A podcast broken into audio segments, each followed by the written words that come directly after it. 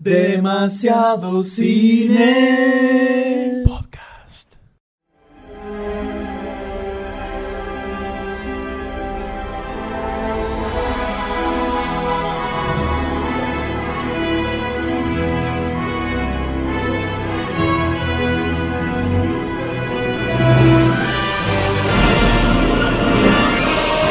Bueno, estamos de vuelta y estamos ahora con un invitado muy especial. Yo con- no lo puedo creer.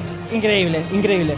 Estamos con Leandro Visconti, que es un experto en VFX, ¿no? Son efectos visuales. Exactamente. Acá, acaba de dar una charla en el escenario principal, una charla increíble, sobre todo porque no hay gente que cuente sobre la profesión acá en Argentina.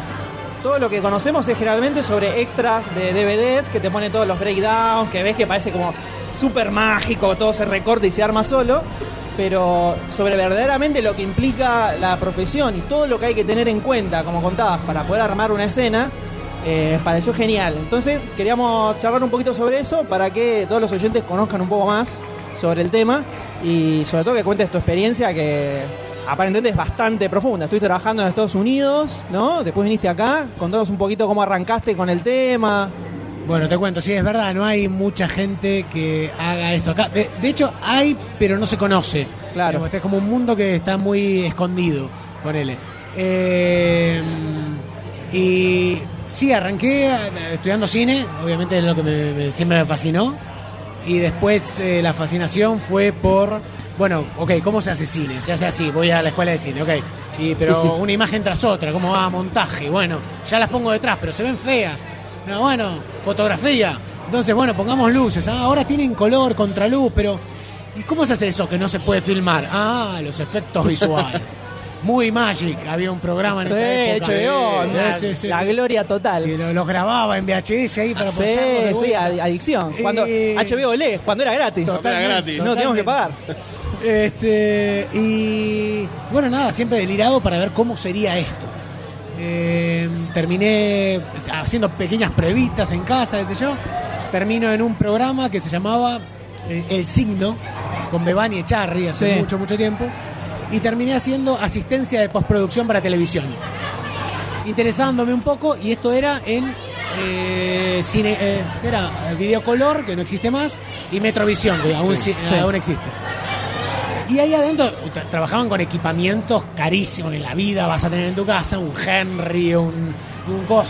Y, y yo mirando al tipo a ver lo que hacía, el HAL. Y, y- y en una de esas me, me, me cuenta, me dice, ¿sabes que hay un programa que vos te podés bajar en tu casa? Y, y bajar no existía, ¿sí? No había Claro, era- Te puedo pasar y, y vos podés jugar, le podés meter cualquier imagen. Digo, ¿en serio? No podés. Y me fui con los floppy y me, me- me lo copié. 83 No, disques. de es discos. un asco.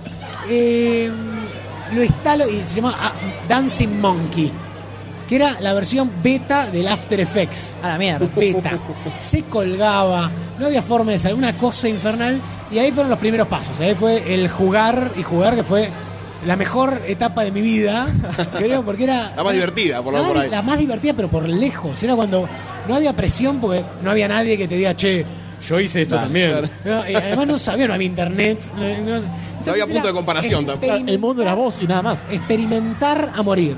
Y era, che, y quiero recortar esto. Y con la M9000 en Super VHS. Y querías después recortar. Y no salía ni a Entonces, con un cable largo, porque si pasaba el VHS te lo destruía la imagen y no recortaba nada. Y, y entonces, bueno, jugar con todo esto, jugar con fondos, jugar con miniaturas. Eh, filmé una lancha, me acuerdo, en una pileta, tirándole con una manguera. Algo de animación tipo stop motion hiciste también. Hice stop motion en el primer Qué video. raro. Ya era con, con unas latitas y yo bailaba con las latitas haciendo Remember the Time. A la A mierda. la mierda. Este, Decime que hay un registro, que hay un registro de eso. Sí, sí, sí, sí, está, está. Se tiene que, eso se tiene que poder ver en algún Lo- momento. Lo, vi el otro día. Hay que subirlo a YouTube, eso, ¿eh? Hay que subirlo a. YouTube. El True Story de Leandro, vamos a ver. Ahí- Este, y bueno, probando y jugando y jugando. Y mm, de repente eh, llega la oportunidad. eh, mi cuñado en ese momento estaba más- muy relacionado con distintas personas. Me dice: Che, conocí a un tal Federico Cuevas, que era el, el dueño de FX Sí. Team, la compañía más grande física del país. Y está en contacto con Polka para hacer eh, por el nombre de Dios. Mm. Y tienen efectos físicos y digitales juntá todo lo que tenés que voy a tratar de vender que podemos hacer efectos digitales. Y ahí, y ahí se fue con todo el material. El hecho, portfolio. Y volvió. Dice, che, nos dan una prueba. Así que me fui yo a hacer una prueba ahí con la gente. Pues no, pónganlo acá, pónganlo allá. No nadie me quería escuchar. ¿Quién sos vos? Claro.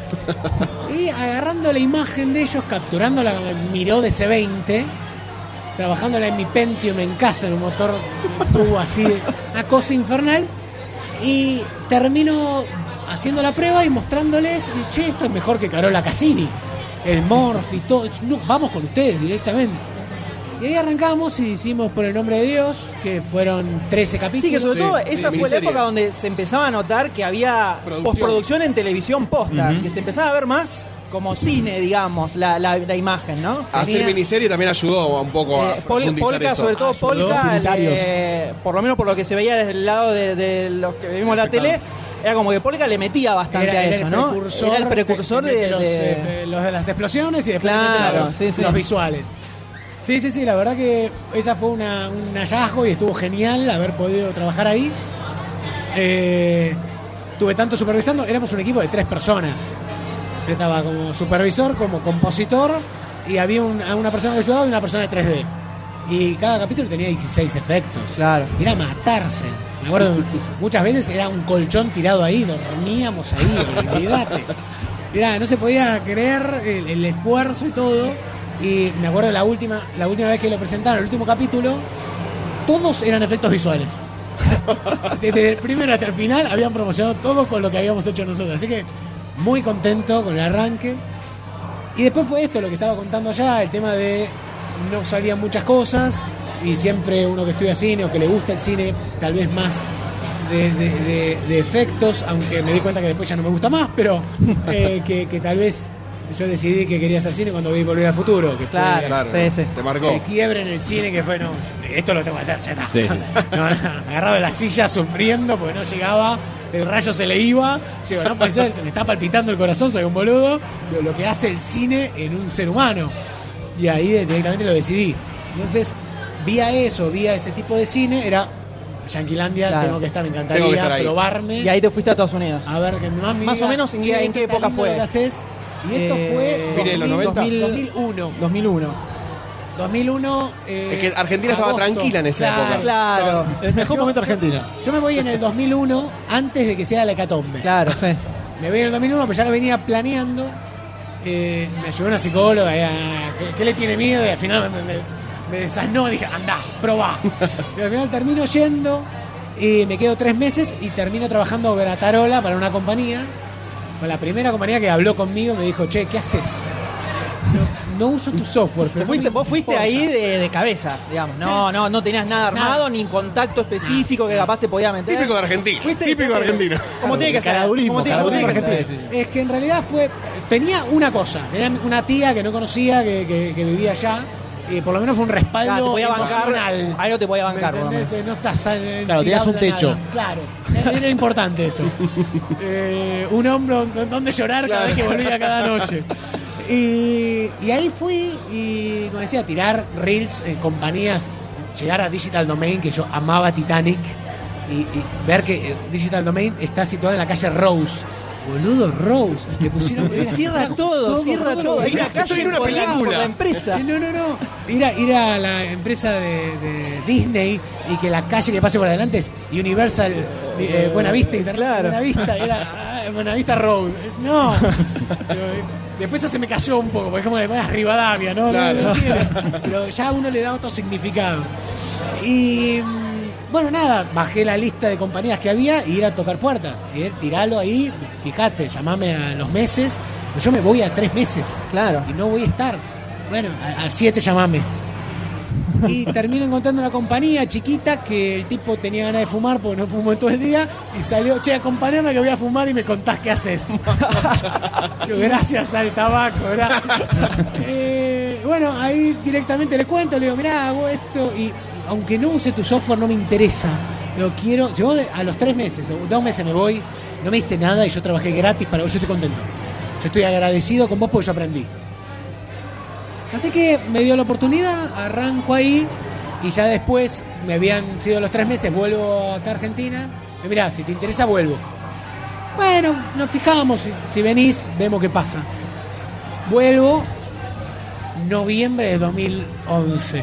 No, 2001. 2001. No, ¿por llego. qué? Ahí. Y bien llego. Ya, sabe- ya sabemos por qué reventó todo. O sea, hubo un tapón que salió y se agota la mierda. Y bien llego me dice, che, eh, me dice, ¿vos sacaste la plata del plazo fijo? No. no, se renovó automática. Cagaste. Un iluso. No, pero igual dijeron que lo que pusieron dólares recibían dólares. Así que, ah, me quedo más tranquilo. Eso es lo que se decía, no sé. Entonces, bueno, era, pero yo me quiero volver a ir. Y bueno, quilombo de la rúa, todos ahí en Plaza Todo, de Mayo, mi vieja. Eh, bueno, sacando como podía, sacando distintas cuentas, mil de cada lado, y con esa guita me voy. Corriendo porque no sabía si encima iban a sacar eh, la visa. Claro. Claro. Así Sí, que estaba en ahí. enero, en enero del 2002 me voy, ya sabiendo que me iba a ir por lo menos dos años a vivir. Y ahí me terminé quedando cinco años viviendo en Estados Unidos. Esto, esto estaba en California, una compañía llamaba Digital Dimension, que era más una compañía que hacía 3D, Sí. eh, gráficas o con eh, 3 Studio Max, y no hacía mucho película y Estático, hacía eh, estático. No, ¿Qué hacía? Más publicidad. Hacía las presentaciones 3 Studio Max, saca su nuevo motor de render y todo era 3D Ah, bonito claro. que se movía, pero robots, qué sé yo, pero no combinado con live action. Claro. Y Yo lo que me encanta es esto. Bueno, no tenemos mucho laburo de eso, pero vemos. Y nada, intentando poner la mayor pila posible a cada imagen que salía. Che, la verdad que Digital Dimension está teniendo mejor imagen. Mandémosle más tomas. Eh, y ahí terminé diciendo, bueno, empezamos a ganar y ganar. Al año ya estábamos haciendo eh, El último Samurai, película que no tenía efectos visuales de 3D, era todo compo. Claro. Entonces empieza a agrandarse. Empezó, a expandirse el, el- El área el que abanico de cosas que, que tomaba y era Y algo bueno, yo estaba como lead de compo y bueno, ya automáticamente está como supervisor de toda el área. Y el área empieza a crecer y a crecer. Y ya después de cuatro años estaba supervisando la compañía, la gente de 3D, el coso, y ya empezando a ir a set. Empezando a ir a set, a supervisar. Eh, y ahí cuando voy a set por primera vez me doy cuenta de que, bueno, ya está, me quiero volver a Argentina. Porque siempre está como la fantasía, ¿no? Claro. Esto de que está trucho porque yo estoy metido acá adentro. Cuando salga una película A, Claro, la vez le pierde la magia. claro, la pierde magia, toda la magia. está en el rodaje. Ahí cuando yo vaya ahí va a ser lo, lo que soñé. Y vos vas y ves camiones y camiones y camiones, gente con handy comunicándose y siempre hay uno de uno de uno de uno que le dice al otro y, y- y todo para un guion de mierda. Está la Vega Nights, una comedia tonta con Will Ferrell. Un chihuahua en Beverly Hills. Claro, lo ¿me peor. entendés que decís, vamos a hacer efecto para esto? Bien, Y todo, helicópteros, todo catering de un lado del otro, todos viajando en avión de un lado al otro en Charlotte. Y, o sea, loco, tanta guita hay es lo, para es- es lo que, lo que es la, la industria cinematográfica yankee, que Claro. son un millón de engranajes de que todo eso va goteando en una película. Y para una película Espérame. peor, además. Una película. Claro, que vos decís eso. Eh, no estaba tan Los- mal. los- no, no, está- eh, no tan mal. Los invierto Will en Ferrell lo algo- bancamos. En algo que narra y me cuenta y me da la profundidad de la sandanga. No, bueno, va. Claro. Pero si es para entretener, yo porque nunca lo vi al cine tan como solo entretenimiento, pero, Claro. pero tiene lógica, es industria, está bien, bueno. Ver todo eso y ver que Claro, era el- sobre todo la, el- la dimensión que tiene, la el volumen de, de- de cosas. el todo para el nada, era la verdad que no, gracias. Yo cada vez que venía acá a visitar a mi vieja, seguía viendo cine nacional, viendo, no sé, Luna Avellaneda y se me caen los lagrimones Claro. con 5, que la filma Campanella y digo, yo prefiero estar haciendo El hijo de la novia 53 a, no sé, Superman, no me interesa, porque algo que cuente, que narre, bueno. Eh, cuestión, al ver todo eso ya decido, che, me vuelvo. Listo, me vuelvo. Tuviste cinco años en Estados Unidos. Tuve cinco años. Y en ese momento me empiezan a proponer más y más supervisar, estar en set. Entonces termino supervisando En Búsqueda de la Felicidad, termino supervisando Norbit, y Norbit ya la superviso como supervisor general. O sea, eras Era- arri- eh, VFX arriba vos y de ahí para abajo. Claro. Y era. nun- es muy difícil llegar a ese rubro, muy. De hecho, el estudio no confiaba en mí. Se empezó un pibe, ¿cómo le vamos a dar este cargo? Y terminaron poniendo un tipo eh, productor, que en realidad el productor va por debajo del supervisor. Sí. Bueno, el productor era arriba, supuestamente. Entonces, todos le preguntaban a él y él me preguntaba a mí. Yo le comentaba a él y él le comentaba al otro. Pero un teléfono descompuesto a veces llegaba mal. Y yo estaba al lado. La puta que te parió, ¿por qué no me preguntás? Bueno, eh, pero era la oportunidad de laburar en Universal, en Warner. Tirá en títulos, tirá Fox, título de película, tirá título de película. Tuviste, fuimos viendo en IMDB la lista que aparece de cosas donde laburaste. Está en IMDB el señor, o sea, Hay que respetarlo, hay que respetarlo. Tiene una lista, vos entras a Filmography, tiene una lista de películas. Aparece como que laburaste en Lost, en Superman Returns, las que decías en Busca de la Felicidad, Norbit. Eh, eh, Mr. and Mrs. Smith, eh, Destino Final 2, Destino Final 3.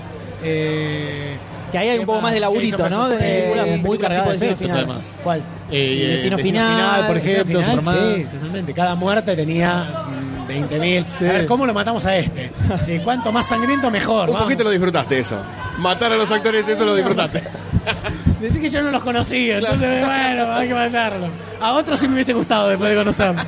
Pero era era era divertido el, el- el estar en set y probar la- las vueltas de cómo hacerlo. Igualmente la que más disfruté en set fue Sazura. Sazura y... a Claro, pero ahí, te- pero ahí, ahí tenés un 90% Es todo, de, claro, todo lo que está fuera de la es eso. casa se. Sazura fue el sueño del pibe para mí de che, miniaturas, armemos minia- Mi primer toma fue agarrar la lancha de casa, la lancha de control remoto, tratar de pintarla media, como darle textura, y era témpera, tiraba para arriba, algo así, rasparla, porque no agarraba, era de plástico y se pintaba, y poner en agua en la pileta y tratar que se mueva. Claro, nada, no había slow motion, no había nada. Era un barquito trucho que le ponías cámara lenta, decía tac, tac, tac, tac, tac, tac, pero no funcionaba. Y esto era una miniatura en. No, la casa era una cosa infernal, motion control, pasada de luces interior, pasada de. Está todo armado en miniatura la casa. La casa era, pero miniatura era una No, miniatura en una escala importante. Metro sí, por, el- cuadrado, por el nivel de detalle que tiene. Un detalle infernal. Las naves. Todo y cada elemento. Eso todo en set. Controlado por computadora. Eso, mientras se rodaba el live action, se hacía por otro lado, las miniaturas se, se conectaban a un brazo y a la cámara a otro, y esto se movía filmándose con velocidad, y todo al combinarlo, la nave tenía lógica y veías que Claro. pasaba por cámara. Y era estar en Star Wars, ¿me entendés? Y ver miniaturas y, y vos ibas a poder jugar con eso. Y toda la gente que estaba ahí que decía, no, no, nene, no te, no te acerques. No disfrutes, no disfrutes. No, no, no, no lo toques, cuidado. Yo por dentro diciendo, vos lo haces todo esto, pero yo después voy a decidir si lo uso o no, lo que Claro. vos estás filmando. ¿Me entendés? Y fue genial poder reiluminar, darle clima. Esa, ese show era de eh, Sony Imageworks. Y Sony Imageworks, no estoy diciendo nombrar como es, increíble, hace Spider-Man, pero estamos creo que haciendo Spider-Man no sé cuánto con el equipo A y este le pusieron equipo B. Claro. Y lo que estaba saliendo no estaba bueno y el supervisor que nos conocía dice, bueno, che, les voy a dar estas tomas a Digital Dimension. y vienen tomas de ellos a nosotros. Y yo, pero contentísimo, jugando, jugando, termino haciendo una toma y dice, che, está buenísima. Y se la dan a ellos a que nos imiten a nosotros. Mirá, no, Ah, impresionante. no te la puedo impresionante. Aprende, no, aprende, toma. dando una charla en Imageworks de lo que habíamos hecho. Era lo que hacen todos, pero le pusimos más onda. Claro. Así que esa la disfruté muchísimo. Y Norbit fue la primera como supervisor, supervisor. Y lo que Sí. vi es este tema de engranaje que no podés hablar con el En una última toma me subo y había una toma difícil porque habíamos estamos haciendo reemplazo de cabeza. Y Murphy tenía que moverse al mismo timing que se había movido el doble. Y era moverse para un lado, era muy complejo porque salía de un pantano y tenía que y de Murphy los había hecho todos porque habíamos puesto pelotitas de ping-pong con números. Yo había puesto las distancias correctas y un audio decía and one, and two. Él decía los diálogos y miraba. Entonces los timing pegaban. Pero este era, además con el cuerpo, moverlo y todo. Y en un momento la trata de sacar, no la, no la saca y le trata de explicar al director y no. Y yo me subo, digo, no, en realidad tendría que ser así, y qué sé yo, y, ta, ta. y cuando termino de decirlo, escucho un silencio. Silencio, todos miran como. Silencio. ¿Qué hiciste? Y de repente me doy vuelta y el director me está mirando y Eddie Murphy se había corrido para atrás. ¿Viste? Decís, Este sudamericano me va, me, me va a mat- me va a contagiar una enfermedad. ¿Quién es? Terrorista, terrorista. espera, no, no, no. Ok. Te metiste para adentro. el, el chabón, el chabón de Video Assist me había sacado una foto digital y me la dio en tu momento con Eddie. Este, bueno. No, no, fue increíble. Y se me acerca el director, nunca más le vuelvas a hablar. Ok. Tiene Terrible. Mucho, mucho. A, a ese sí que mucha hace el destino cosa. final, por ejemplo. Ahí sí, ahí sí. Este, mucho ego, mucha cosa. Entiendo de que vos no le podés decir a un actor cómo actuar. Claro. Claro. Movete de acá a acá. Pero era tan técnico que era. Que tenías que explicarlo vos de esa forma. No, aparte es una cuestión de practicidad de la toma. Claro. Simplemente eso, Pero ni le siquiera saco de- creatividad Claro. y sandanga. ¿Pasa por una cuestión de ego, como dijiste vos, o de porque son estructurados en todos los órdenes de la vida y necesitan hacerlo así porque si no, de otra forma no hay, sale? hay mucho de estructurado y hay mucho de ego. Ah, Mucho. La, la peor mezcla de, la raza humana. Todo, Porque- todo colisiona para. había, había una toma de que. eh, y de show off. Claro. Había una toma que eh, él venía, había un árbol, por ejemplo, acá en el medio, y está actuando de dos personajes. Entonces viene, corre detrás del árbol y se esconde detrás del árbol y está de un lado y del otro, se esconde y va saliendo y no saliendo. Y el otro personaje medio que lo va a tratar de agarrar y no, y sí, tiene un diálogo de ida, vuelta y de vuelta. Sí. Y le digo, mañana cuando veamos el otro, va a ser un quilombo porque él no va a saber dónde está. Claro. No, Eddie se va a encargar, él sabe, todas las tomas las saca. Todas las otras tomas está sentado y él no va a saber cómo hacer esto. Leandro, por Dios, la va. Bueno, día siguiente, haciendo la otra pasada. Eddie lo mira, una vez, dos, escucha el audio, pero el audio no te dice si está a la derecha o está a la izquierda, solo es audio. Entonces, si estás en el lugar donde yo estoy, te agarro, pero yo no sé si estás. Claro. Entonces me tengo que hacer el boludo porque no te veo, pero te veo. Entonces lo trata de hacer, no le sale, viene, putea contra el chabón, todos se vuelven medios locos. Viendo esto digo, pará, se me ocurre una idea. Y él estaba ahí con Eddie, che, tengo una idea. No, no, no, no, estamos acá. No, tengo una idea. No, no. Después de la tercera vez me dicen, ok, ¿qué, qué tenés? Dice el director, pero con una cara. Mira, mira, si ponemos una persona cualquiera, un, eh, un gaffer o alguien al lado de el lado donde saldría el otro personaje, pone una mano y del otro lado la otra mano, al lado de las pelotitas que pusimos de referencia, pone la mano, tipo tile de cámara, eh, viendo un monitor, si vos te das cuenta que el personaje salió por la derecha, vos sos derecha, levanta la mano. Cuando ves que se movió, apagala. Y lo mismo va a hacer otro tipo que esté al otro lado. Entonces, solo viendo la pelotita y viendo si está la mano, sabe que el personaje está ahí. Él no tiene que pensarlo, él solamente acciona por dónde está. Se acaba de apagar la mano, te voy a buscar al otro lado. ¿Cómo voy a pedirle a Eddie que trabaje ¿Cómo voy a que, que a una que- que mano se rebaje? de un, do- de, de un, de un tipo de luz? Si hubieses puesto algún foquito y se prende, pero así no. Terrible. Pero, boludo, pero. Lo que se le canta la pelota. Solucionalo vos con Eddie Murphy, Claro. vas a cagar a dos. Anda a cagar. El, el montajista lo va a entrar en la toma y cortarla al toque porque no funciona. Bueno, dicho y hecho. Al toque se corta la toma y ya está. Pero bueno, quiere decir, y acá es mucho más flexible para probar.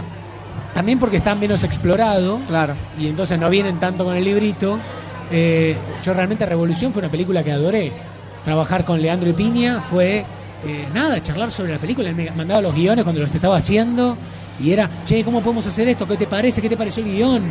Ver el primer armado, tirarle yo propuestas, decir, boludo, me va a sacar a patadas un director viendo su película y yo quién soy para decirle. Pero el tipo, no, está bueno, lo que me planteas es genial, dale. Sí, como, como está un poco más orientado todo a, a sumar. ¿no? colaborador de la película, Claro. no sos solamente una piecita que me- me- el- barreme el piso, ¿me entendés? Este, y que por mucho tiempo los VFX fue arreglarlo en post. No importa, vos, eh, después la borran. Es eso, la gente que, que pulía las boludeces atrás, no la gente que creaba algo. Que dicho, realidad estamos hay muchas cosas que hoy en día no se hacen en el rodaje.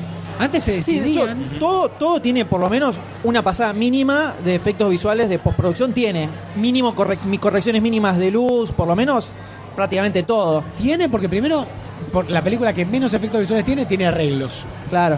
que no son, se siguen llamando efectos visuales, pero tiene arreglos. La, la siguiente quiere generar cosas mejor. Por otro, tenés eh, temas de producción, de que no podés, eh, no sé, como digo, sacar el auto a rodaje, porque necesitas permisos y todo, y el actor no quiere salir. Eh, no sé, eh, eh, peligro de, de personajes o, o sets que no tenés. Ventanas esta escena tiene que ser de noche y el personaje de noche no puede filmar. Es un pibe que tiene que filmar de día. Y entonces todas las ventanas son de noche. Y, y entonces Y es- no efecto visual, es que sí o sí tiene que haber un croma ahí y tamizamos todo, luz entrando de contraluz y es de noche la escena y tenemos que fotografiar algo, que generar ese fondo de noche. Entonces ayuda muchísimo a la producción y esto estamos hablando de arreglos. Cuando los efectos visuales más se ven desde el punto de vista de creación, y, y- Sí, como y ya- no se ya ven se tiene en cuenta cuando se va a hacer la película. Acá tiene que haber algo que pase que va a hacer que mueva la acción y que la escena funcione con eso. Depende Totalmente. de eso. Llegan a este mundo, llegan a este mundo distinto, en este mundo donde los personajes hacen tal cosa. Y no es lo mismo, ah, bueno, lo decido yo, bajo una fo- foto de internet, armo. No, porque eso era la concepción que tenía la persona de arte que hizo todos los otros decorados. Claro. Esto tiene que vivir ahí adentro. Tiene que estar fotografiado como el director de fotografía lo, había, lo, lo hubiese iluminado. Entonces, hay una colaboración de todas las áreas para que esto siga siendo una parte de la película. Cuando en realidad, la mayoría de las veces, se trata de separar. Mm. Y cuando vos estás necesitando que los director, el director venga más que nada para ver su visión, el director de fotografía, ayudarte a iluminar, lo llevarías por este lado, expondrías más la cara, menos, o lo- ¿cómo, ¿cómo filmarías esto? Se, se- se ven sorprendidos. No, no, no, no. ¿En serio me querés que yo vaya? Porque, sí, ¿Cómo, es una, una, una mecánica, mecánica de laburo de una película donde pasa eso, por ejemplo? Donde los efectos visuales que se van a hacer después están son partícipes de la historia, o sea, se, Está se todo pensado junto. Claro, se, se van a utilizar para que el relato avance. ¿Cómo se, cómo se hace la concepción de eso? Eh, se echa- ¿Hay una charla previa? Eh, ¿Cómo se, se hace un breakdown de escena? ¿Cómo, ¿Cómo es la mecánica de laburo? Todo, todo arranca primero con el guion. Eh, che, tengo un guion, tengo efectos, te lo mando, léelo. O eh, ya mm, re- reemplacé, puse en amarillo las cosas que sé que no podemos hacer, Sí. así que fíjate en eso. Eh, después de sentarse con el director, porque yo puedo leer, qué sé yo, y llega y se encuentra con, no sé, qué sé yo, toda la ciudad destruida y bueno, no sé, lo filmás en un baldío y es eso y solo tengo un plano donde tengo la ciudad atrás o todos los planos son de ciudad y millones de planos destruidos del obelisco con cámara en helicóptero. No sé. Todo es distinto presupuesto. Entonces es, ¿qué te imaginas? Entonces, cuando tenés esa bajada y empezás a, a- a- a pensar un poco la película, empezás a ver, bueno, mirá, yo por lo que entiendo que me estás tirando, tendríamos esta cantidad de planos, esta cantidad de planos acá, allá, y lo que te piden es al toque dame un presupuesto. Bueno, ok, que la verdad que es muy difícil porque vos no sabés qué te vas a topar. Claro. No sé qué te voy a conseguir. Tal vez te consigo todo y tenés que agregar solo una boludez atrás o todo lo tenés que crear vos. ¿Y ¿Cómo presupuesto eso? Entonces, eh, o cuántas tomas van a aparecer. No lo sé. Sí, o después eh, las, las cosas que surgen mismo en el rodaje mismo, que son impredecibles. y- Normalmente eh, lo que se hace, que, eh, que me parece perfecto que se haga así, los estudios grandes no quieren que sea y por eso es un error, eso es un problema que se está teniendo en Estados Unidos, que ahora te cuento. Eh, normalmente uno desglosa eso y dice, bueno, mira, para esta cantidad de efectos eh, vas a tener, no sé, tanta guita, ponele, y tanto tiempo necesito. Ok, genial, se puede hacer, lo metemos en el presupuesto, la película sale y ahí empezamos a desglosar más, se hacen stories, se, se plantea o animatic, si la toma se mueve mucho, de cómo sería, animatic es de, en forma de 3D, mover la cámara Sí. para realmente rápido tener una concepción en movimiento de qué sería lo que se está contando. De ahí se desglosa, se habla con producción. Mira, yo para esta toma voy a necesitar esto, esto y esto real. ¿Me lo vas a conseguir? Sí, genial, listo. Uno va detallando cuando va a rodaje ya sabe exactamente lo que va a tener, cómo lo va a filmar, cuánto tiempo tiene. Lo habla con el productor, mira que voy a estar tres horas para filmar esta toma. Va a rodaje, supervisa. En rodaje es importantísimo el rol del supervisor de efectos visuales Sí. para, primero, solucionar estos problemas, tomas que tienen efectos, nadie sabe cómo filmarla. Dice, bueno, ponemos ahí la cámara, le tiramos un verde y... Entonces, después hay problemas. Entonces, cuando está el supervisor, no, eso no me lo pongas en verde, o eso sí, eso más atrás, haceme esto. ¿Para qué? Ahí fuimos Ahí a buscar un balde de fuimos a agua. un balde de agua para. Porque le está hablando sin parar y Sí, sí. en cualquier momento va a, se va a desmayar, va a caer ahí. Y no el- tenemos RT, no tenemos nada, así que estamos complicados. Encima de la charla de una hora que Claro, acaba de dar, agua. porque lo agarramos, terminó de dar la charla, lo agarré así, le puse un grillete y vino Viene- automáticamente acá, o sea, Viene non-stop. el asunto. bueno, La maratón. Entonces, uno, uno está en set, supervisa estas tomas, intenta cuando se da. Che, bueno, eso lo borramos después. Bueno, para No es tan eso- fácil. Eso no está en presupuesto, es un quilombo, o está todo bien, va por afuera. Entonces, vos vas. Ok, ok, eso se borra, listo. Tomás información de cámara, distancia, fotos necesarias si tenés para recrear eso que se está teniendo que reconstruir. Entonces hace que todo el, el- se sientan apoyados en rodaje y todo lo que salga es un buen material para que la postproducción sea lo más fluido posible. Claro. Después uno lleva todo este material a la casa postproductora. En Estados Unidos la casa postproductora suele ser, pueden ser múltiples vendors que le dicen. Hay un solo supervisor que es el supervisor de la película con su productor que desglosa los presupuestos y eh, muchas varias de efectos visuales. Si tengo que hacer Claro. un dinosaurio, se la daré a Light and Magic, la más grande. Si tengo que borrar un cable, no se lo voy a dar a ellos, me van a romper Claro. la cabeza al pedo. Se doy a una compañía mucho más chiquita. Entonces voy desglosando en estilo de efectos, aunque estén en la misma escena, estilo de efectos y dificultades para reducir costos. Entonces hay paquetes, se presupuestan en distintas casas y ya se separa el material y el supervisor tiene que ir una vez por semana a cada compañía de efectos visuales o se centraliza en donde ellos estén, ver las tomas, ver las puestas en montaje, ver si eso narra lo que le contó el director que quiere ver en ese lugar. Claro, se termina transmitiendo lo que la película Claro. quiere transmitir. Y así, y como van que- subiendo los millones de dólares que vamos viendo de los presupuestos de las películas, El, ¿no? Que- tema es, el tema es que el mensaje, si no, nunca llega. El mensaje lo dice el director en su momento y vos tenías exactamente conceptual qué pasaba en el guion. Yo quería que pase esto. Después cuando lo filmó, se encontró con que tiene, en vez de que los 500 soldados, dos.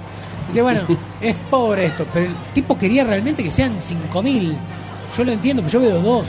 Sí, está bien, pero el, el- el supervisor de efectos visuales va a ser el mejor aliado del director a lo largo de la postproducción, intentando seguir con, esa, con, con ese concepto y esa visión que tenía el director. Entonces, cuando llega la compañía, para para que acá deberían ser 5.000. Deberían tener esta sensación de temor y no sé qué cosa. Entonces, cada vez que ve esa toma, ve si eso lo transmite. Una vez que lo transmite y está bien, ahí sí, la pasa, la pasa en edición, al montaje, donde la ve el director. Y el director tal vez pone otros comentarios. Sí.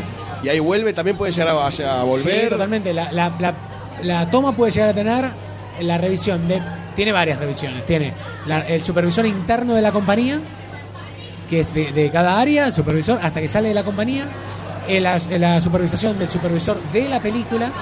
Y después la supervisación del director. El director directo. Cuando el director y el supervisor de la película están muy sincronizados, ya está todo bien, digamos, sabés qué pasa. Cuando no, es un dolor porque eh, él está peleando por algo que el supervisor quiere ver, que el director no quiere. Claro. Entonces vos vas todo en una dirección y después cuando ves, ah, el director cambió de parecer, ahora quiere otra cosa. No, nunca quiso eso. vos lo sabés, pero no se lo podés decir. Entonces, eh, trata de convencerlo hasta el último momento. Bueno, esas son las áreas que están. Dentro de las áreas que están en la compañía, área de composición grande con gente que rotoscopea, gente que recorta, green screen, blue screen, gente que compone y hace toda esta mezcla y ojo final. Gente. Ah, muchas gracias. A la pelota, gracias. Este, gente que y toda el área de 3D, gente que modela, gente que riguea ese modelo para que se pueda mover, animadores, iluminadores para que esto tenga la luz correcta, gente que hace shader y texturas, que le ponen el rap a todo este modelado para que se vea real como un dinosaurio con escamas. Toda esta Y- gente que está nombrando es la que aparece en el famoso listado El famoso final. listado. Repite, Claro. eh, efectos pasa. visuales, si tenés, ya ponen de a cuatro columnas van pasando en el Un cine. vagón de gente. un- Lo que pasa es que eh, primero piensen de que ya ahora no solamente es la gente que hace una tomita. Gravity, las tomitas son las que se filmaron. Claro. Gravity, Claro, todo, todo, todo. es efecto es- visual. es una Gravity es ella filmada en un traje blanco y lo único que sirve de ahí es la carita. Nada más. Sí, sí, ni las manos, Terrible. ni el cuerpo, ni el set, ni nada. Solo la carita. De ese cuadro enorme, Bueno, la carita. eh, con Gravity, cuando eh, hablamos de la película en el programa, algo que decíamos es, en este caso, ¿dónde está el límite en que una película es live action y termina siendo más una película de animación?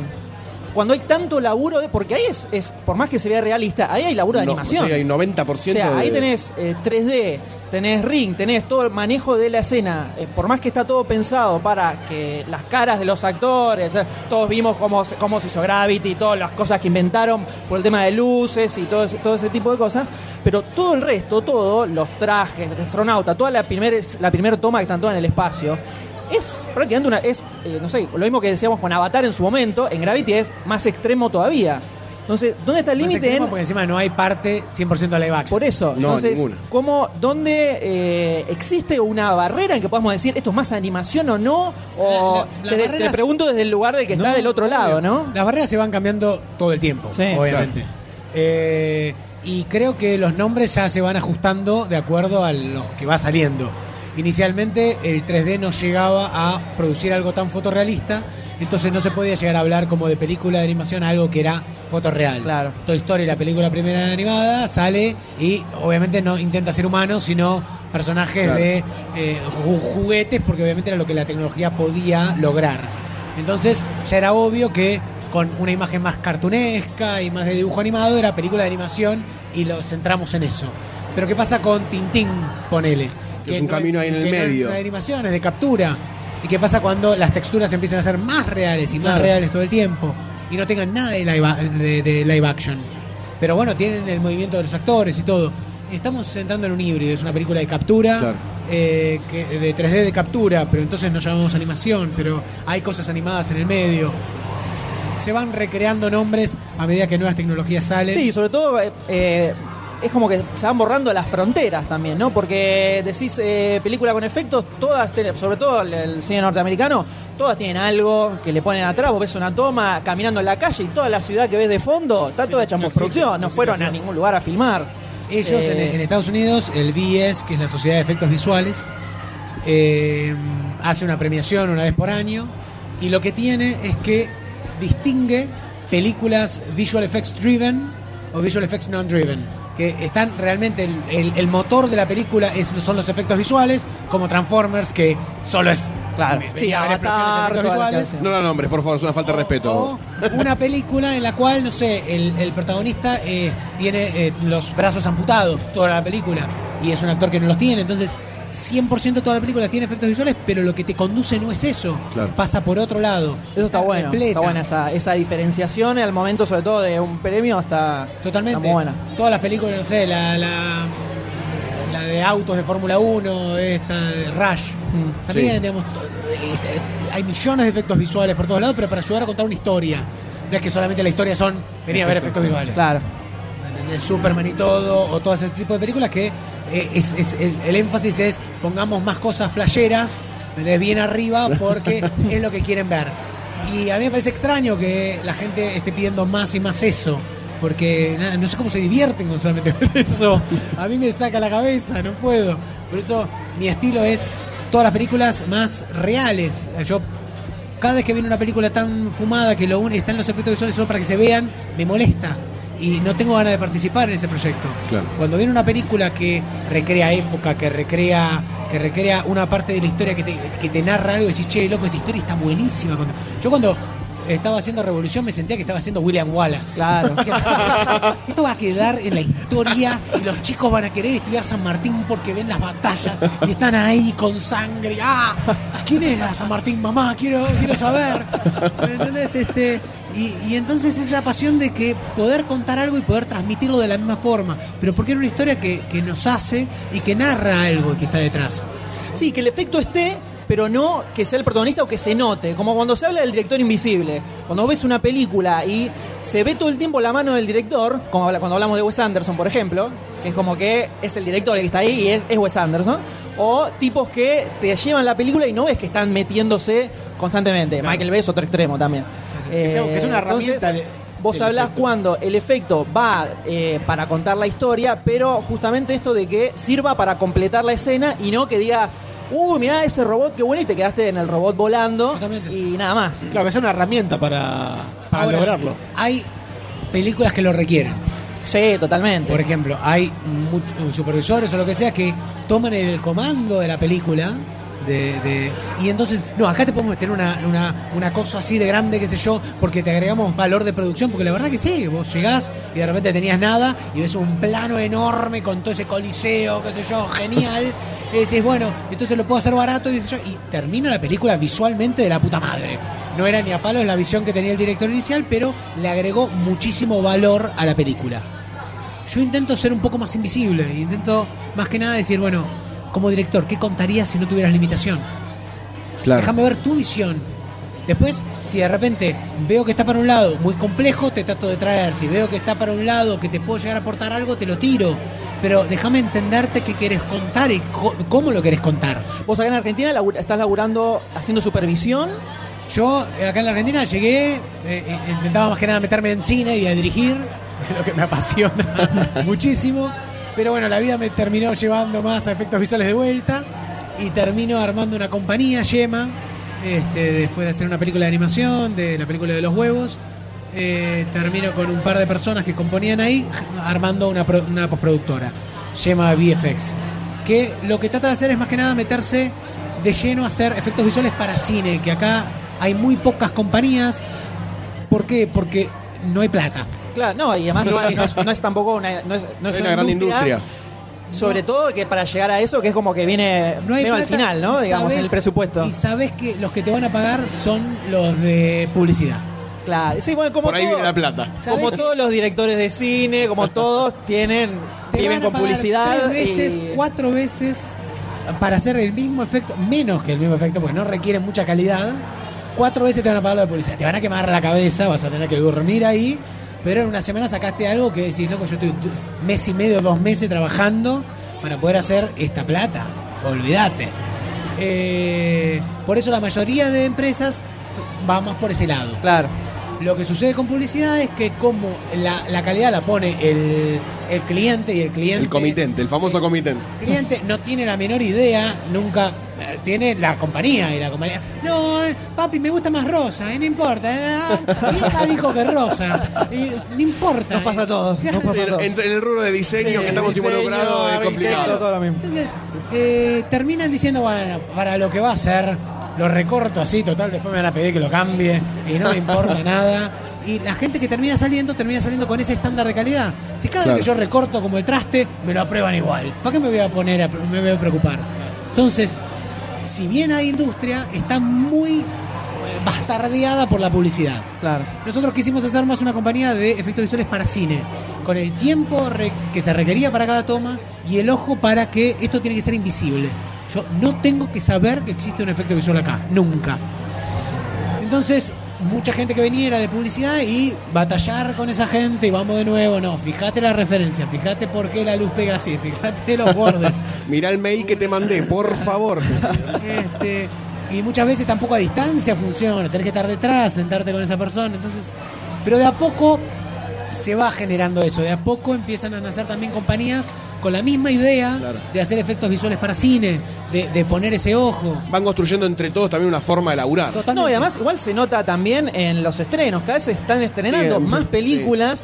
Eh, si bien hay como una, una especie de revival al cine de género, si queremos. Este año se estrenaron muchas películas de género Sí, acá. que tuvieron mucha que- manija publicitaria también Claro. en, esa, en ese sentido. Y que todas requieren eh, mucho laburo de efectos visuales, además. Totalmente. Eh, entonces, pareciera que se le está dando un poco más de pelota a todo eso. Se le da mucha más pelota eh, desde... mm, A mí me, me- me- no creía que era tan así y la verdad que me... Si bien eh, mu- mu- mucho tipo de género, si no está bien hecho y es solamente flashero, la verdad que lo aborrezco, pero que solamente sean películas donde el personaje camina, camina y no sabe a dónde va, la verdad que... No, no, no, no, Se no complica también. molesta sí, sí. muchísimo. Los extremos son y malos. tenemos que hacer una industria acá. Claro. Este, porque si el Inca cada vez que pone plata, la, la- la- la película no da nada, absolutamente nadie quiere, y toda la gente, toda la gente te dice, yo cine nacional no veo. Sí, esa No. es una frase instalada que nosotros odiamos. Te, te rompe soberanamente, decís, por Dios. Claro, cine nacional como género, como si fuera. Es un fuera, género, claro, claro, es cine nacional. Eh, eh, pero además es como, eh, es, es, es como sinónimo de película medio aburrida, densa, de que no sabes qué pasa, Pero que no hay en, na- en un tiempo fue un género. Por El secreto de sus ojos, el secreto de sus ojos creo que ayudó a, cambiar mucho cambiar eso. un poco eso, sí, totalmente.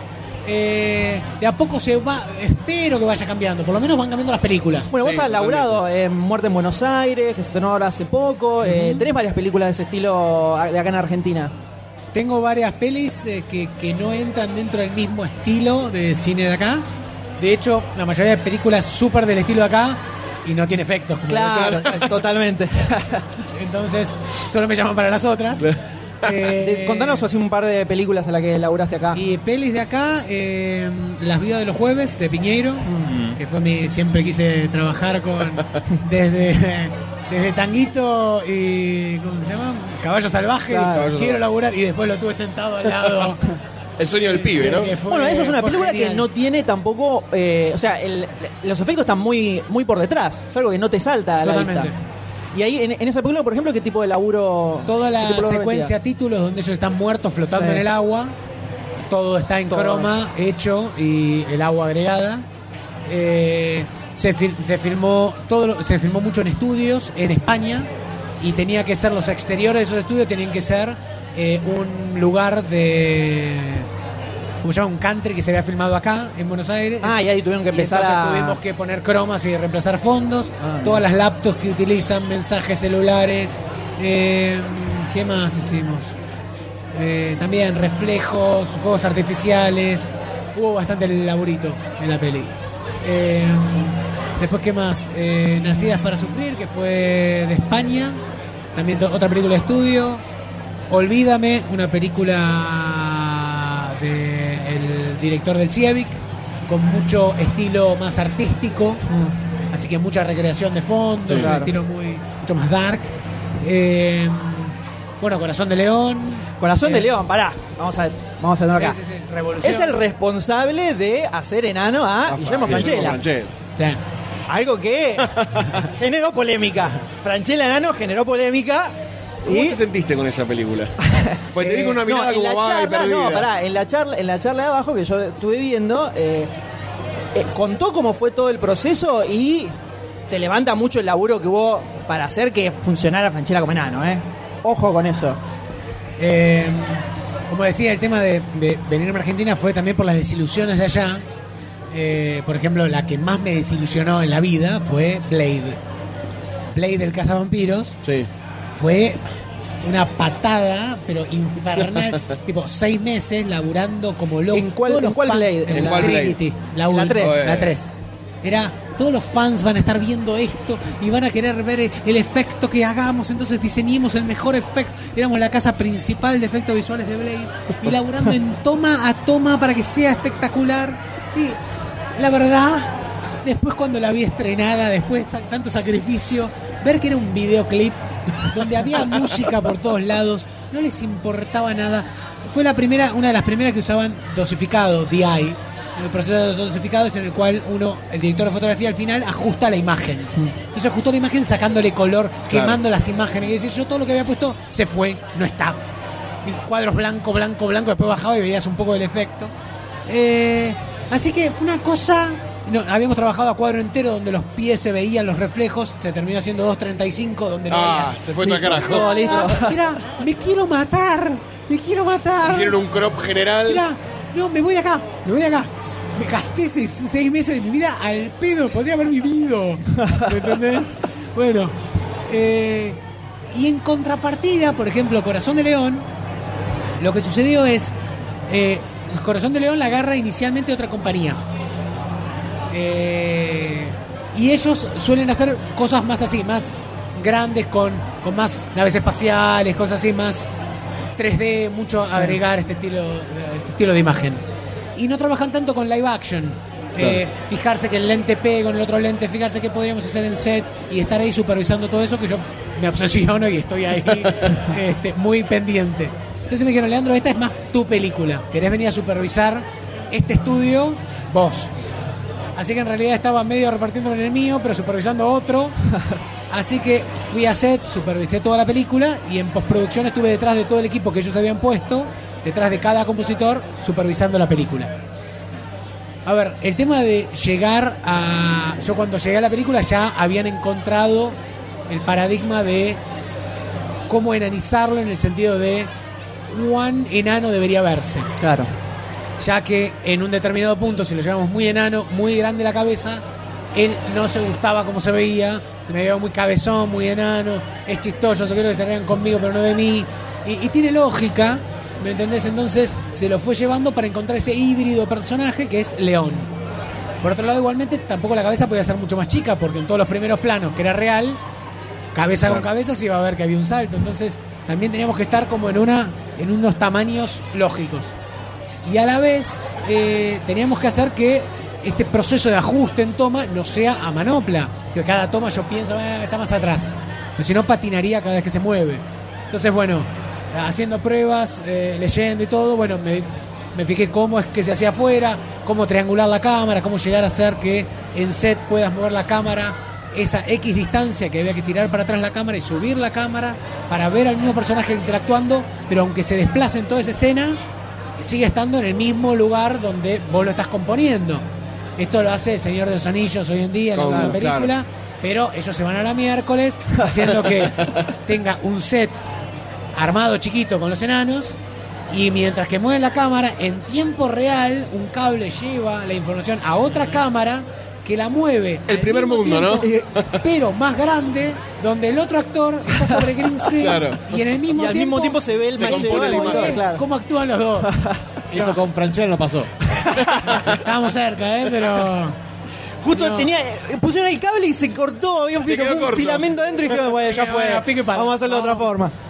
Eh, por otro lado, igualmente, una de las cosas que suele pasar acá es que la industria o los profesionales que están en la industria no están.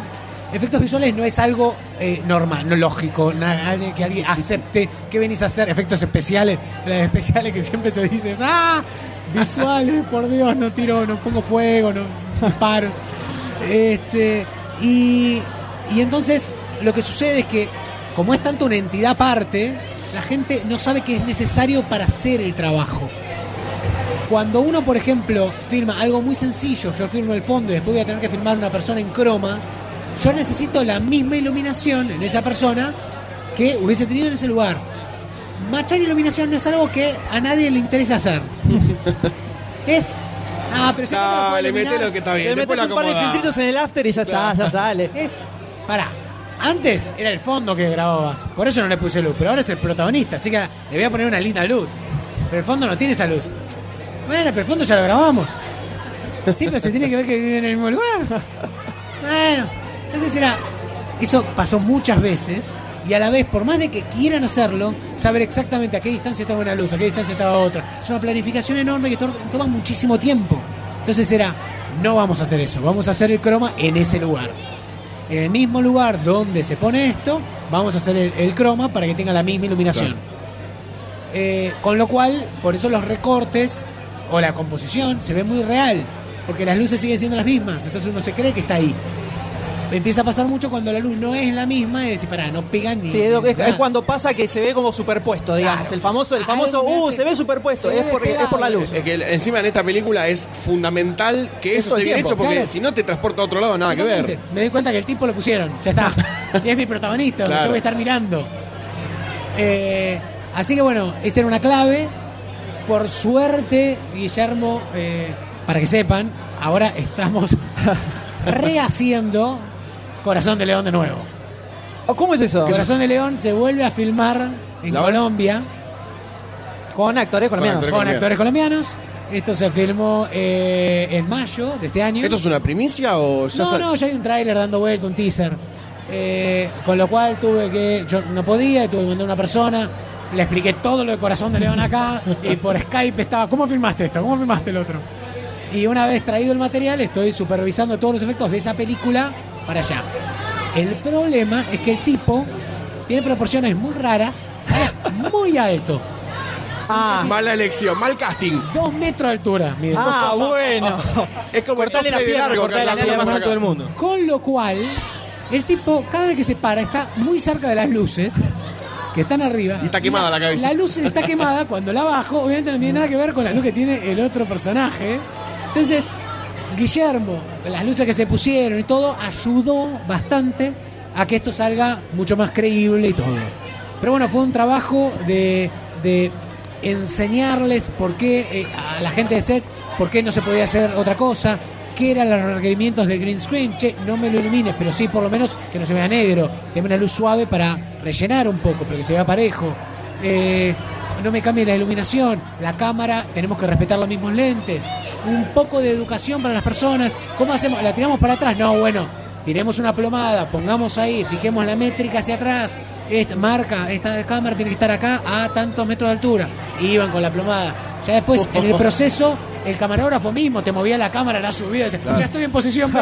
Era, era genial.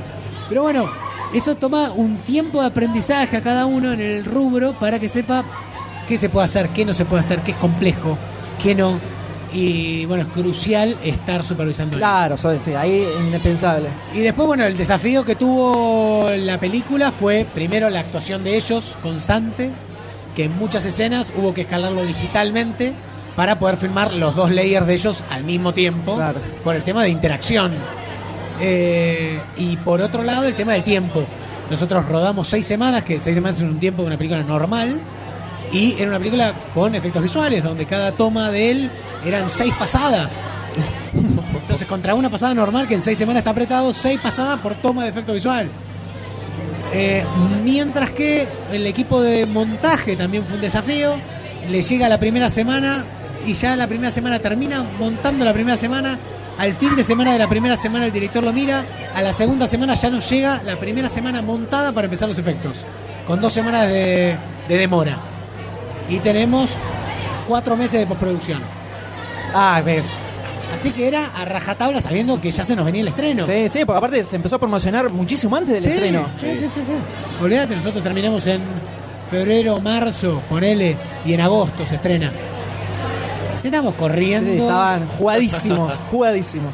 Eh, pero bueno, fue un placer haber trabajado en la peli, porque primero lo que yo sentía era, che, loco, vamos a hacer- voy a hacer por lo menos por fin trabajar en una película que la gente vaya, porque y, eh, Fran- eh, Guillermo llama mucho la atención, Sí, Guillermo sí, le fue Enano, muy bien la película, aparte. muy bien la película, Carnevale narra muy bien y hizo una comedia que la verdad transmite eh, sensaciones, emociones y está muy bien. Y entonces, eh, tener mucha gente que dice, ah, la verdad que me emocionó, me encantó, Claro. qué bueno, pa, pa, pa". Eh, y que ni siquiera te hablen de los efectos. Claro. Pues ya pasaban, funcionaban. Sí, capaz, la, apenas arranca, te llama la atención cuando aparece por primera vez que se sientan en el, en el restaurante, que los ves es natural. la diferencia de escalas y después ya te olvidaste de Ya que está. es Guillermo Franchella achicado. Es así el personaje. Sí, sí, sí, sí, sí. Seguís con la historia. Claro, Eso es lo totalmente. que sucede.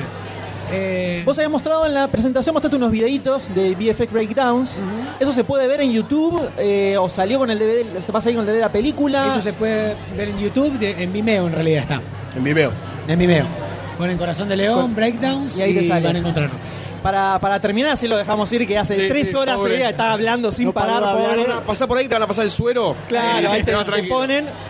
Contanos lo que, vas con- lo que contaste al final, el tema de la asociación de VFX, el tema de los cursos, todo eso, que me parece una genialidad absoluta. Y estoy seguro que muchos oyentes les va a interesar. Dale, me parece genial, gracias por traerlo.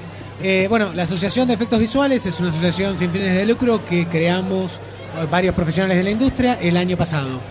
Eh, el supervisor de la película del secreto de sus ojos, el supervisor de una gran película que se va a filmar ahora en San Luis y un tráiler que van a ver seguramente en Vimeo que se llama Underland, una persona que trabaja en Metegol haciendo todo el pipeline entero Toda- todo grosso, gente grosa, Todo gente grosa. muy grosos de Argentina, que nos juntamos y dijimos, bueno, che, la verdad que se ve que el potencial está, porque la gente, yo me fui afuera y la verdad yo no me sentía menos que los otros, me sentía en realidad más. Yo siento que acá tengo más competencia que en Estados Unidos. Claro. Porque están más encasillados, están viendo más esto. La industria es más grande. Entonces todo está más mecanizado y genera mejores productos. Claro. Pero uno a uno, no, la chispa del argentino que se tiene que, se tiene que rebuscar, no, no está. Entonces, Es el mayor desafío. veo ese potencial y esa fuerza que uno tiene para hacerlo y veo que se pueden hacer millones de cosas, pero eh, por porque el cine nacional no le interesa poner efectos visuales por el estilo que tiene, porque a- al instituto no le interesa apostar a películas más comerciales porque ve que únicamente tiene que apostar a historias que no se pueden contar por temática, porque Que no eh, debería ser así, ¿no?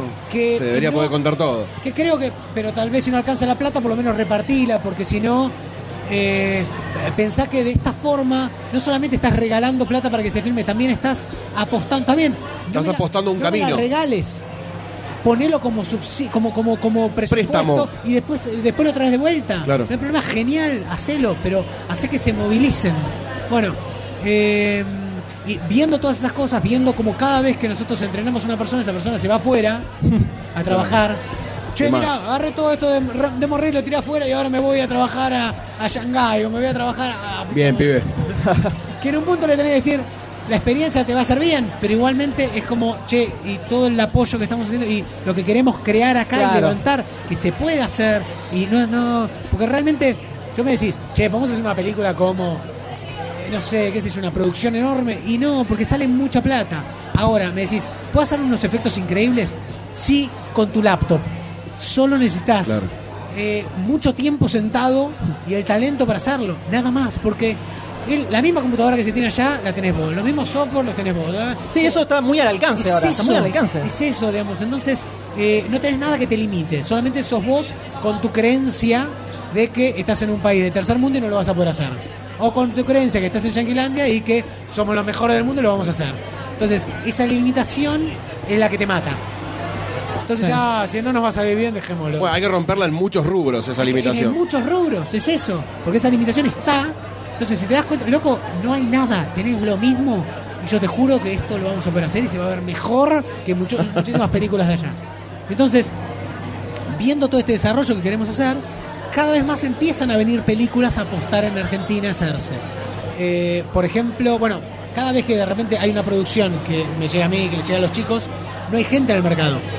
Cada vez que tratamos de contratar a alguien, no hay, está laburando para vos, tengo una publicidad en tal lado, o lo que sea, y no podés llegar a juntarlos. Entonces, bueno, agarro a alguien de Publi y le enseño, por Dios, a alguien que venga.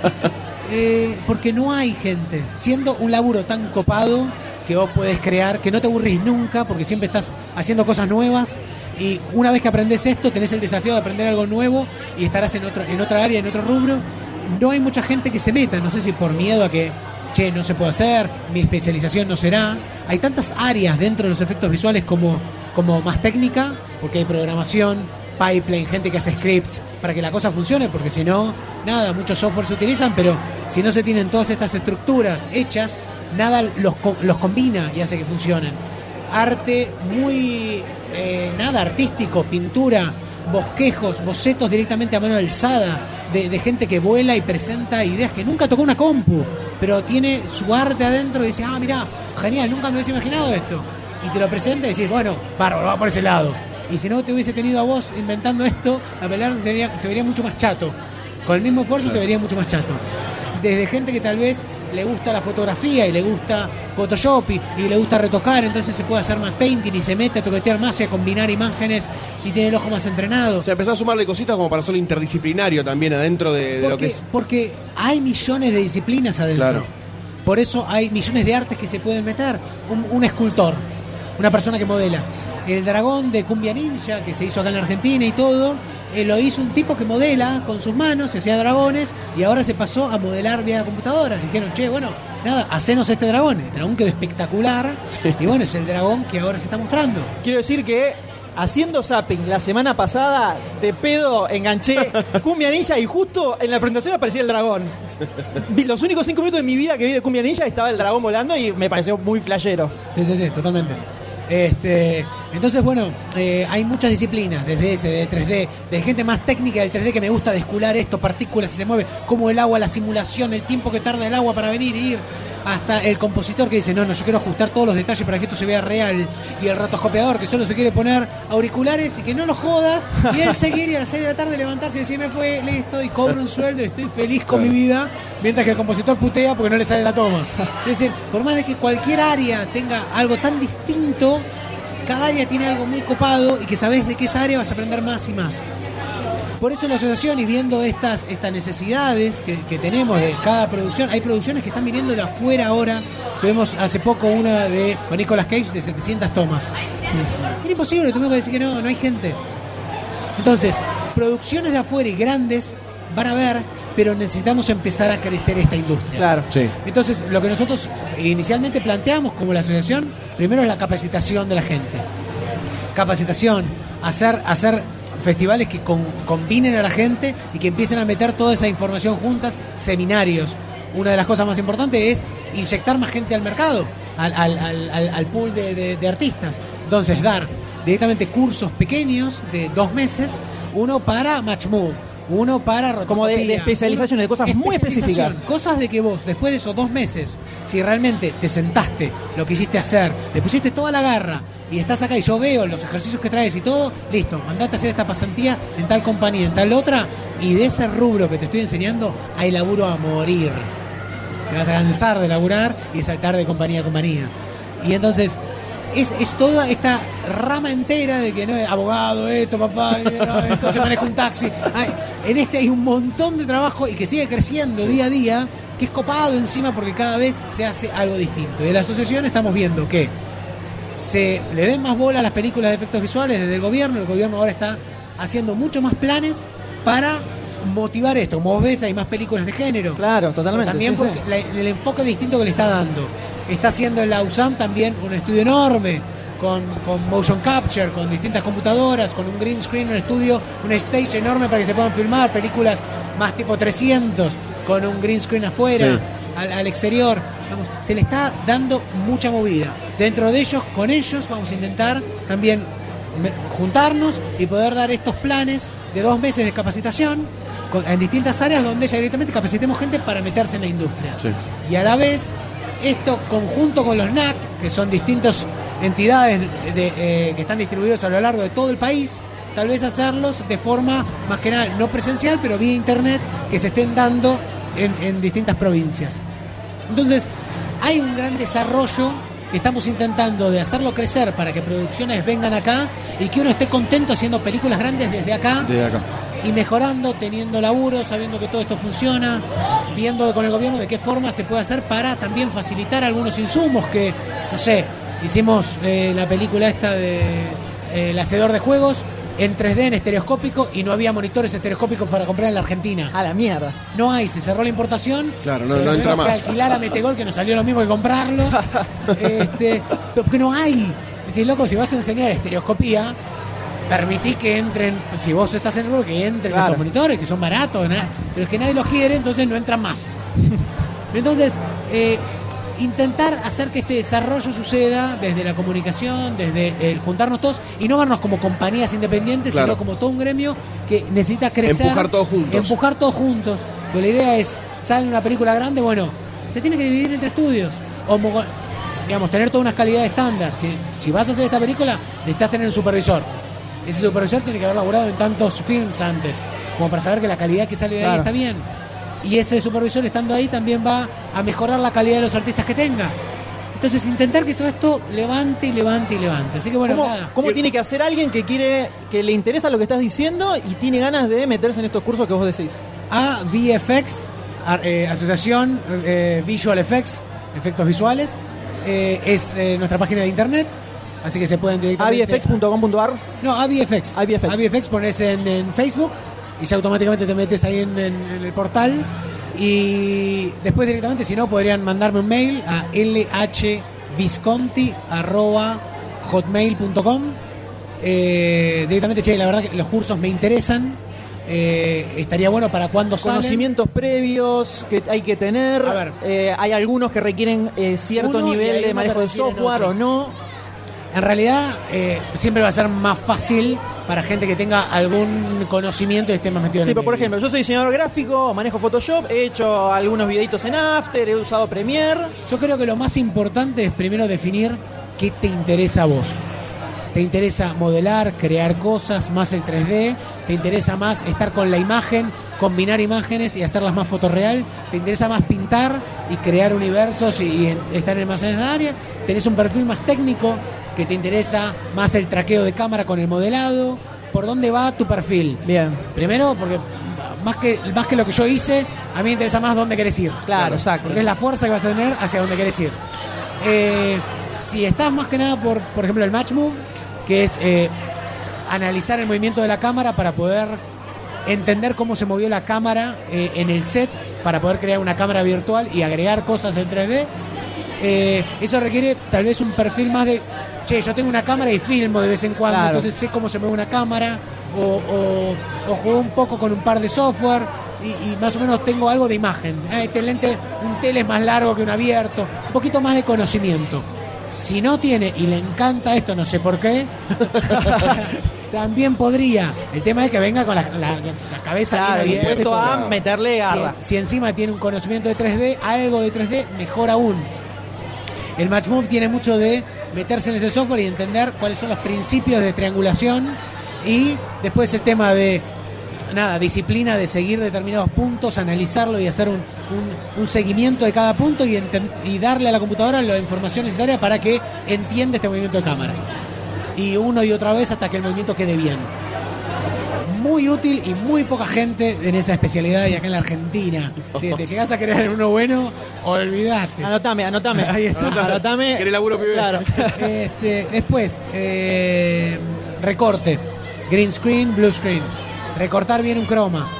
Cómo, cómo hacerlo, qué pasa cuando lo tengo bien iluminado, cuando la, iluminación es una porquería, lo tengo que separar en múltiples cromas, cómo hacer para detalle de pelo, para que no me vibre todo, eh, para que la composición de un fondo con el otro me quede bien, porque cuando entres a un estudio te doy un recorte y el recorte que salga sea algo utilizable. Entonces después le puedo pasar eso a un compositor y que siga trabajando. También, eso es un área y eso también con conocimiento un poco de cámara, con haber toqueteado un poco after, una cosa por el estilo, ya estás perfectamente ahí. Eh, eh, painting, sos de Bellas Artes, siempre pintaste, te encanta la fotografía, te encanta lo fotorreal y, y también lo, fantasioso de las imágenes y te encanta crear esas imágenes por ángulos de cámara, por una cosa por la otra. Y, y aunque no dibujes a mano, pero te encanta retoquetear imágenes en Photoshop, ya funciona igual. Podés, Porque podés hoy en meterte día- también y. Antes era más que nada darle a mano a pintar. Hoy en día muchas veces es solamente bajar imágenes de Claro, internet empezás a hacer una composición y en. Photoshop. Pero yo tengo que entender que la luz viene de un ángulo Claro, sí, y que la perspectiva es una y que toda esa luz se, se correlaciona y que pasa en distancia con los objetos, con, con la pérdida de foco, con, la- con los ambientes, con millones de cosas que fotográficamente si yo veo muchas imágenes y las puedo ir desculando, también puedo ponerlo en esta combinación que voy a hacer. Y eh, por el último, rotoscopeo. Si vos sos una persona que salió, si te interesan los efectos visuales y no tenés conocimiento alguno de nada y no tenés ninguna salida laboral y te interesaría meterte en esto, rotoscopeo es el arte vía el cual vos te eh, ves una imagen, un tipo corriendo y vos tenés que colocar máscaras que son puntitos unidos, entonces genera como un círculo, y ese círculo va a ser la cabeza, entonces tengo que moverlo no cuadro a cuadro, pero sí en los cuadros claves, e ir siguiendo el movimiento de la cabeza. Y después arranco por un brazo, y después arranco por el. Y cuando terminé el día, tengo todo el personaje siluetado, perfecto, para eso poder extraerlo de la imagen y ahora lo compongo en cualquier Claro. lado. Claro. Si no tuve green screen, si el green screen salió mal, si el personaje se me fue fuera de green screen, si, si nadie sabía que ahí iban a querer colocar algo, quieren meter otra cosa detrás, hay que rotoscopiar. Y el rotoscopeo se necesita en todo. Todo. Todo. Es el, la base del efecto visual es el rotoscopeo. Un buen compositor, si sabe rotoscopiar, tiene una herramienta mm, Y increíble. paciencia, ahí paciencia a morir. Es paciencia y conocimiento, porque no solamente sigo y pongo punto, punto, punto, punto, y después se me mueve todo. Es saber qué cantidad de puntos tengo que poner, qué tengo que analizar, dónde, cuándo traqueo, cuándo no, cuándo sigo. Y lo que digo es, es un arte, hay, hay departamentos directamente de rotoscopeo, con su supervisor de rotoscopeo, con gente que lo hace, y es gente que, como todo el tiempo avanza, hoy llegué, yo, yo a veces agarro una toma, llegué en el día, me pongo a componer, llegó el final del día y la versión que tengo es peor que la anterior, y te querés matar, te sentís el peor de todos. Eh, y este tipo llegó el día, sentó el culo, cuando se va ya hizo, avanzó. Así que él se levanta tranquilito, mañana nos vemos. Tengo un flaco que es excelente rotoscopeando y también como es mucho mejor y hace otras cosas, muchas veces eh, borra, borra áreas y, warpea y estamos haciendo también lo del, enano colombiano y hay que reconstruir El enano partes. colombiano ya quedó, ¿eh? Ya quedó medio, medio narco también, ojo, ¿eh? Y hay que deformar al enano que había y todo. Y a veces no sabe cómo seguir. Dice, ¿me das una toma de rotoscopeo, por favor? Porque, claro, despejo la cabeza, hago y no me meto en esto que no me está saliendo. Entonces, la verdad que es, es el primer área fácil, rápida para meterse y ponerse a, a laburar. Que si vos te la agarras y decís, ah, yo sé seguir máscaras y vibra por todos lados, yo no te puedo dar nada. Claro. Pero si vos ya sabes las bases y sos bueno laburando, ya puedes entrar Ya directamente a arrancar. una compañía a laburar. ¿Y esto dónde se dan estos cursos? El que se quiera anotar, se mete en el Facebook, te manda un mail. Yo diría que arranquen por ese lado porque fue un planteo con varias varias entidades y lo que ¿Esto ya se hizo? ¿Ya se hicieron? Todavía no. Todavía no se dio nada. Todavía Está, no. es Está proyecto. arrancando. hemos, hemos dicho eh, eh, hecho varias charlas pa- comentando esto, tratando de reclutar también gente Claro, que le interese. claro. Y inicialmente íbamos a ir al BAC, a- ahí en Dorrego, eh, después todavía no se terminó de cerrar, ahora sale Nación, proporcionando este lugar tal, tal vez en la USAM, viendo a ver con quién nos puede llegar a facilitar este lugar, porque además, digo, estamos tratando de hacer una, nada, crear más puestos de laburo, tipo apostando a algo que también está apostando Nación, entonces, Claro. ¿qué, qué mejor que tal vez juntar esfuerzos y que ellos pongan el lugar, pongan distribución y qué sé yo, tal vez nosotros ponemos el esfuerzo de dar todos los cursos y que esto sea algo más grande para que más gente se pueda beneficiar.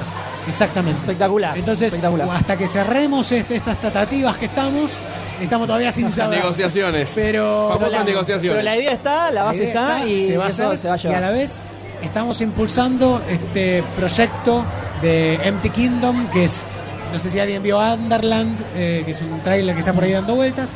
Empty Kingdom es un estilo parecido mucho efecto visual. Eh, Jeje Gustavo Gutiérrez es el, que va a estar eh, Gonzalo Gutiérrez que va a estar soy está, va a estar dirigiendo la pieza y yo voy a estar haciendo supervisación de efectos visu- visuales. Y esa película es una película que se va a estar rodando en San Luis en primera instancia y que tiene muchos efectos y es muy grande. Para eso se necesita mucha gente que no está todavía capacitada. Entonces, también por eso estamos dando todas estas capacitaciones para también crear esta gente, porque laburo va a haber seguro. Tienen que generar todo el círculo productivo. todo, todo. Perfecto. Pero lo bueno es que si encima generamos una película que va a estar hablada en inglés, que va a estar con costos más de acá, pero creando que gente sepa hacer vestuarios, eh, sets a gran escala, gente haga efectos visuales a gran escala y todo, y encima una película que la podemos vender afuera y se puede ver acá, y se- la gente que puso plata de acá dice, che, loco, es un negocio, no pierdo con el cine, volvamos a hacer otra. Y de nuevo se agranda más la industria y seguimos Claro. así, seguimos produciendo cosas nuestras con idea de acá, pero y la gente no se nos va. y estamos haciendo cosas copadas acá. Excelente. Está muy bueno, Así que está muy Bueno, bueno, vamos a cuando esté más definido el tema de los cursos, por supuesto, mandanos la info, la vamos a, Sí, la subimos a disparar por todos lados. Dale. Infinitas gracias por esta charla que fue Sí, la verdad, increíble, increíble. Creo que muchísima de la gente que escuchó esto va a salir con unas ganas de ponerse a, a hacer ese laburo. Quiero pero- rotoscopiar, quiero rotoscopiar. Vamos nosotros ya a rotoscopiar nosotros. Ya, ya ya, vamos ya, corriendo, ya, ya, ya. Infinitas gracias y esperemos que esto, como decís vos, siga creciendo, y creciendo. pueda, se pueda lograr esto que sí de generar una industria y sobre todo eh, generar profesionales y armar un estándar de calidad grosso posta eh, que vaya siempre para arriba, ¿no? Será- Así que- así será. Muchísi- muchísimas gracias. Muchas gracias. Muchas gracias a ustedes.